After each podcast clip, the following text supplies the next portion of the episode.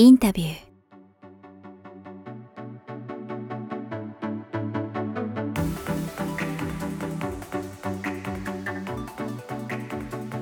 さあ、えー、今日はですね、えー、文藝春秋さんにお邪魔して、えー、垣根涼介さんにインタビューさせていただきます。垣根さんよろしくお願いします。よろしくお願いします。さあ、えー、今日はですね、もうあの初対面で緊張してるんですが、初対面早々ちょっと謝らなきゃいけないことがあってですね。はい。あのこの極楽征夷大将が出た時にですね、はい。あのちょっと正直ちょっと読むのしんどいなっていうふうに、そうですね。思ってなかなか開けなかったんですよ。っていうのも、あの、僕時代小説が本当にもうダメで、でも読み切ったことがなくて、で、まあ、この人は怒られますけど、ね、あの、この石田の番組の、あの、直木賞の受賞候補みたいな、まあ、今回もおめでとうございます、候補。はい、いや、まあまあまあ、はい。まあ、候補ですから、ね、いやいや、まあね、はい、これ配信の時はちょっとわかんないですけど、はい、はい。あの、そういう感じで、ちょっと正直、なかなか読むのがって思ったんですけど、いやもう本当にあの忖度抜きで読ませていただいたらもう楽面白くて、もうなんか最後まで読めたら初めてで。で、まあ二段組じゃないですか。そうですね。これ二段組っていうのは結果的に二段組。結果的に二段組です。結果的に二段組です。本当ですか。でもやっぱりなんか垣根さんの本っていうと、あの、ワイルドソウルとかもそうですけど、結構なんかボリュームが同じ1300枚ぐらいですかね、これワイルドソウル。いや、これはね、実を言うと1700ぐらい書いて、それをね、300ぐらい落としたやつなんですよね。あ、そうなんですか。うん、はい。じゃあもう300枚あったんです、ね、ありましたね、多分。それは変な話、はい、なんか、何の制約もなかったらその載せたかった感じですか？まあ、何の制約もなかったら載せたかったですけど、はい、そうすると一冊には到底収まらないので、はい、そうするとその出版社との今後の売上見込みの関係とか考えると泣く泣く一冊にして泣く泣く300ぐらい削ろうかって話ですね。そうだったんですね。はい、その中で今回本当にね、あの、読ませていただいて、あの、あっという間に読めたんですけども、これあの、そもそもですけど、あの、僕何かの、えっ、ー、と、取材記事で、あの、やっぱ書きたかった高氏の新しいイメージを打ち出せたっていうふうに、柿根さんがおっしゃってて、そんなこと言ったからみたいな今顔されてますけど。そう、そうです。はい。でもまあ多分、あの、書きたかったイメージとかあったと思うんですけど、うん、まあ今、それ改めて伺うとしたらどどういうことでしょうね。書きたかった高氏のイメージですか、うんもう人間的にはグズグズで、グズグズ。何の中身もない、だらしない男っていう感じですよね。ただ、はい、そのだらしなくてグズグズな男が、超優秀、個人的に見れば超優秀って言われてた、楠木正成とか、新田義貞とか、後醍醐天皇を次々撃破していくっていうところが、うん、まあ面白いかなって僕は思ってたんですよね、ずっと昔から。こんな中身がなくて、はい個人として見ると本当人間として見るとグズグズなんですよね。うん、でもなぜか彼が最終的には生き残っちゃったんだっていう感じのところは、昔からずっと興味がありましたね。そうなんですね。はい、これまあそういう意味でね、あの、まあここにもまさにキャッチコピーでやる気なし、使命感なし、まあ執着なしっていうことで、はい、あの、高内、なぜそんな人が人間、天下取れたのかって今の話につながると思うんですけど、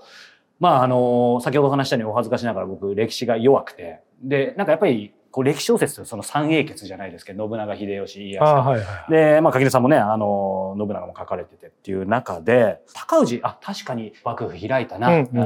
征夷大将軍だなっていうのは僕ですら当然知ってるんですけど、うん、でもやっぱり真っ先にそれほど天下取ったのに中身はあんまり知らない人が多いというか、うん、そうですね。ななんでなんでしょうね。あの基本的に、そのさっき言ったように中身がブレブレなんで 生き方自体もブレブレなんですよ。はいはいそうすると、うん、信長って言えばこういう感じだよねっていう確立したイメージがないんですよね。だからその室町幕府を開いた偉い人的な印象はあるんでしょうけど、はい、その高氏っていう個人にまつわる印象は大半の人はないんだと思うんですよね。うん、その中でまあこのねあの書こうと思ったら着想にもつながると思うんですけど垣根さんはその以前からちょっと興味は持ってたっていうのはそれなぜですか、なぜっていうと、まあ昔読んで高氏って本当はこんなかっこよくないかっこいいはずがないんじゃないかなと。もっとかっこ悪いんじゃないかなと。うん、でもっとグズグズなんじゃないのかなと。うん、そうすると高氏が起こしたいろんな局あいろんな局面での決断に全て納得がいくんだけどなっていうことは思ってましたから、信長とか、そういうパキッとした生き方をしてる主人公とはおよそ縁遠いところにいるのが高氏なんじゃないかっていう想像をしてました。でそういう高氏を書きたかったんですよね。でもそういう意味ではこうなんて言うんでしょう。その、まあ、信長とか秀吉とか家康とか、まあ、キャラクターも際立って、まあ、ぶれないイメージみたいのがありますけど、うん、垣根さんにしてみると逆逆にこうこのグダグダのグダグダであるかもしれない高氏がちょっと光った宝石みたいに原石みたいに見えたんですか？まあ実は僕歴史小説を書くときも、はい、絶えず今っていう時代とのリンクを考えて書いてるんですが、今ってパキッとした生き方をする人には生きづらい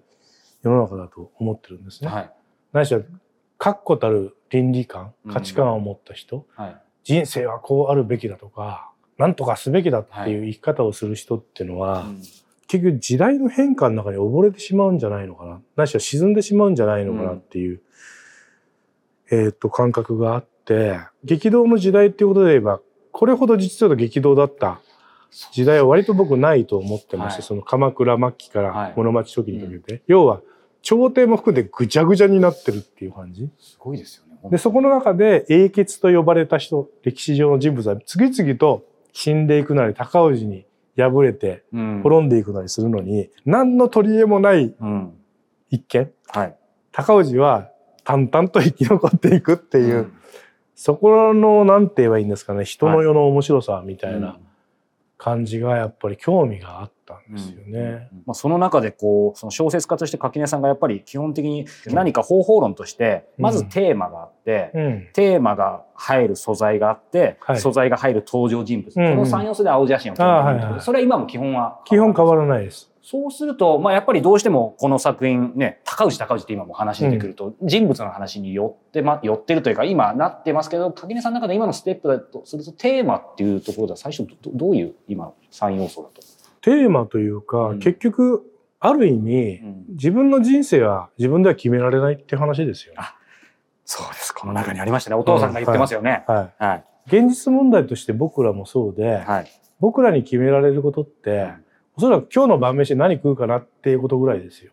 そうですね。明日になったらわからないじゃないですか。はい、雨降るかもしれないし、うん、ロシアがもっとえぐい攻撃をするかもしれないし、はい、そうやって今の僕らの日常って、うん、日本だけじゃなくて日本以外の全部国もひっくるめた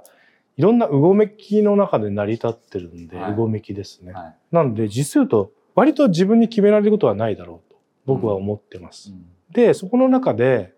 まあ、確固たる生き方っていうのは割と美しいし、うん、そういう小説があるのも知ってますが、はい、じゃあその生き方が現実的に今の時代だとかなり困難な生き方だと思うんですよね。はい、己を貫くとか、信念とか、今の時代においては実は僕そういうのは雑居物にしかならないんじゃないのかなって思うこともしばしばあります。はい、はい。まあ、そういう中で先ほどね現代のいろんなそういうことも踏まえてリンクしてるとおっしゃいましたけど、うん、それが、まあ、何が先にってあったわけじゃないと思うんですけど垣根さんの中でそういうものをやっぱり時代をまさに感じてる中で高氏のこともずっとちょっとフロフローして浮いてたのがなんかこのタイミングでじゃあこれでいこうみたいなやっぱなんかあったんですか？もともと文春さんっていう版元では、はい、この極楽征夷大将軍を書く予定ではなかったんですよ。あそうなんですか？今要は そうです。小学館の週刊ポストで連載している「限りの夏」っていうのを、はい。書く予定だったんですね。はい、ただそのある日、うん、その影の夏の打ち合わせの時に、はい、ポロッと僕が「足利尊氏ってさ極楽征夷大将軍って感じだよね」みたいなことを言っちゃったんですよ編集者の上、はい、そしたらそれも決まりみたいな感じになっちゃって。で実は相当それ抵抗したんですよ。抵抗したんです書きたくないっつって。なぜですか？えー、めんどくさかったからですよ。大変なの、目に見えてますし、もちろん影の夏もめちゃめちゃ大変なんですよ、今も。ただ、こっちはこっちでまた違う種類のすごい大変さがあるんですよ。はい、その資料との整合性をつけるとか、そこから資料を本格的に読み込まなくちゃいけないとか、あとは本当に内面虚無な人間を書けるかどうかっていう問題もありますし、はい、その力量の問題として僕の、書きたくなかったのは正直なところですね。実際、まあその予感は当たって大変でした予想以上に大変めちゃめちゃ大変でした。その予想が100だとしたら実際どのくらいでした ?150 とか70ぐらいいってますね。はい、それはかなりしんどかったですね。しんどかったですね。じゃあ実際今何をもって、じゃあそのポロッと言っちゃって、じゃあ行きましょうっていうところから、まあ、まあそこをスタートだと、結局ど、ど、どんくらい？そこからだと5年は経ってると思うんですけど。それは垣根さんの今までの中でも結構かかってる方ですか？いや、そんなもんですよ。あの、話があって大体5年後に本になってます。はい、大体僕のパターンは。そうなんですね。だって資料いやそう調べる時間も相当、やっぱり1、2年はかかりますから、はいはいはい、まあ、その中でこうね、やっぱり歴史小説だと、まあ、あの、他のね、今まで書かれてきた、例えばワイルドソウルとかも実際2ヶ月取材されてたりとか、あるじゃないですか。僕大好きなんですけど、まあ、それとはまた違った意味での大変さ。うん、つまり、例えば、ワイルドソウルだったらまだその、当時、えっ、ー、と、日系、その一世みたいなのが、多分まだ、まだいら、いらっしゃいますよね。さすがに絶対こっちはいないですよね。まあ、少なくとも話は聞けないですね。そうですよね。だから、まあそこをまあ比べるのもちょっとナンセンスかもしれませんが、ある種のこの歴史小説ならではの難しさであると同時にもうその現存してる方はいないからそこはこう、やっぱフィクションとして書けるみたいな、その辺のバランスとか面白さ、難しさってどんな感じなんですか、ね、えっ、と、実言うと、これ、僕がフィクションを入れ込む余地って、そうだな足利尊氏が家督を継ぐぐらいの人物設定でしかなくて、はい、あとはほぼほぼ史実通りに書いてます。それを僕なりにアレンジして書いてるっていうのが。えっ、ー、と、家督を継ぐ、継ぐまでの人物設定っていうところのフィクションは、つまり、側室の次男とかは事実全部事実です、はい、あ。全部事実なんですけども、例えば、海に遊びに行ったとか、はいはい、そういうのは僕の創作ですよね。あ、なるほどね。逆に言うと、はい、どういう局面局面で事件をいっぱい起こしてると。うん、高氏が判断してきたことがあって、ブレブレで。この人間は本当はどういう人間だったんだろうっていう最初の設定をそこで決めなくちゃいけない。うん、そこは結構創作を使いましたよね。これちなみに、垣根さんのイメージだと、書く場所が初めから書くとは限らないみたいに、何かで、結構昔のインタビューですけど見たんですけど、これは本当に最初のところから書いてあそうです。これは最初。うん、っていうのが、はい、もう書き始めた時から書くことは全部決まってるんですよ。抑えるべき歴史的な出来事がいっぱいありますから、これはもう最初から書きましたね。こう歴史小説以前の時と、やっぱり書き方、歴史小説、時代小説はある意味、型はあるんですか？えっと、型は文体としてはあります。文体とすると。うん、それをもうちょっと説明していただくえっ、ー、と、僕は型は文体にはありますけれども、はい、小説の構成形式はその人物に合わせます。逆に言うと、その文体で全体の流れが決まることもありますから。うん、いや、でもなんか、私が歴史小説お話したように読めてないってこともありますけど、ちょっと個人的には新鮮だったのは、この垣根さんのこの本の中にも垣根さんが結構出てきますよね。あ、これはそういう話にしましたね。はい、あえて自分の多少、主観を出すという小説にしました、これは。もうそれは最初からそういうふうに。はい。それはなんか、まあそれも理由聞かれても困るってあるかもしれないですけど、なんかあったんですか？えっと、例えばこれは織田信長であるとか、明智光秀であれば、はい、ある程度パキッとした生き方をしてるんですね、彼って。統一感がすごくあって。例えば、あの、織田信長だったら、おら、日本統一すんと俺が、文句あるさ出てこい、ぶっ殺す、全部皆殺しだみたいな感じの生き方がありますよね。だそういう人間に関しては僕補足してあげなくてもいいんですよ。一直線にあの、気を揉み込むように進んでいくんで、ただ高氏って、こんだけ自分がない歴史上の人物って、なかなかいないんで、下手したら読者が戸惑うこともあるだろうと。そうすると、そこを補足する意味で、多少の主観は入れるしかないのかなっていう判断でやりました。いや、面白いですね。ご本人がね、もちろん、こう、なんていうんですか、それ決して壊してないんですけど、ストーリーテーラーみたいな感じで。ストーリーテーラーまあ、本当はね、それはやりたくなかったんですけども、はい、そうしないと、やらざるを得なかった。やらざるを得ないです。こんだけ、要は、外側のフィギュアの形が曖昧な人間を、